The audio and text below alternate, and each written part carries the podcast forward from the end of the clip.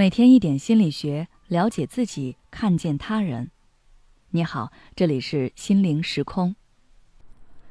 今天想跟大家分享的是，父母的说话方式让我不舒服，该怎么办？昨天晚上有位听友私信留言说，他和他的父母总是聊不到一起去。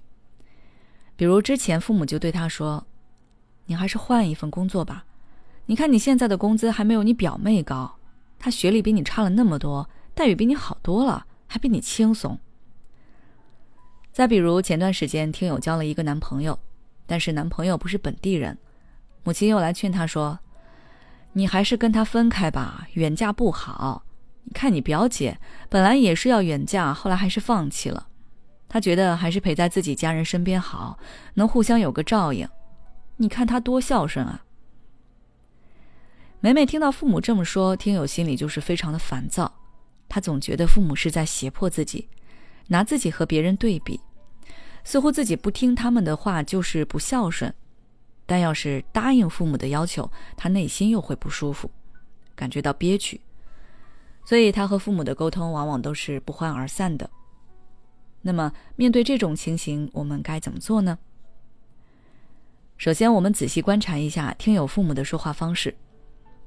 不知道大家有没有发现，他们的语言里包含了两种信息：一是这次沟通的目的，二是达到这个目的的手段。就比如说，听友父母想让听友换一份工作，这个就是他们当时谈话的目的。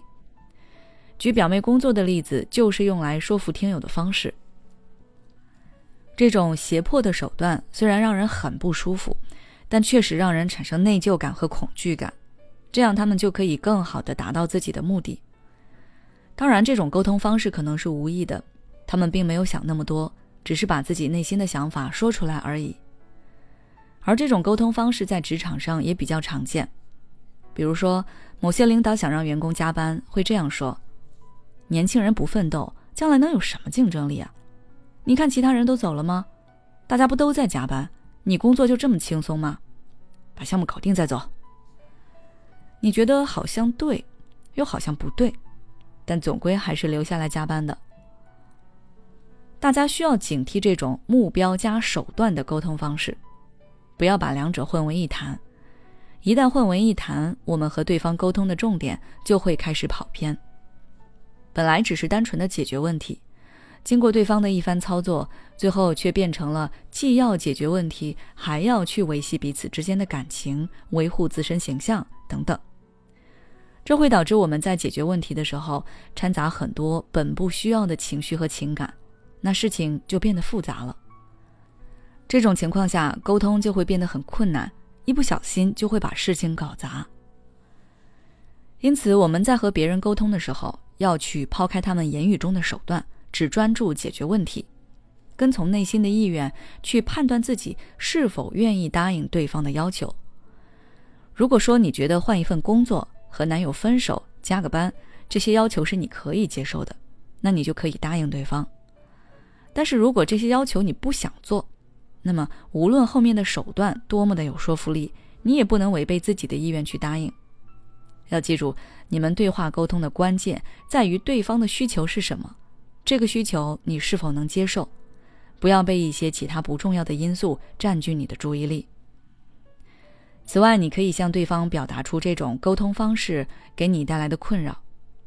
比如说，那位听友可以直接对父母说出自己的真实感受，告诉父母这种沟通方式会让他感觉到不舒服、很挫败，而且这种沟通方式会让人忽略掉对话的重点，不利于问题的解决。我们要让对方意识到自己行为的不当之处，避免再次出现同样的问题。好了，今天的介绍就到这里。如果你想了解更多的内容，欢迎关注我们的微信公众号“心灵时空”，后台回复“说话技巧”就可以了。你想要让自己的声音被更多人听到吗？你想通过声音实现财富自由吗？我们现推出声音达人计划，为你打造专属音频专辑，带你直达变现。详情请关注公众号“心灵时空”，后台回复“声音”就可以了。快来加入我们吧！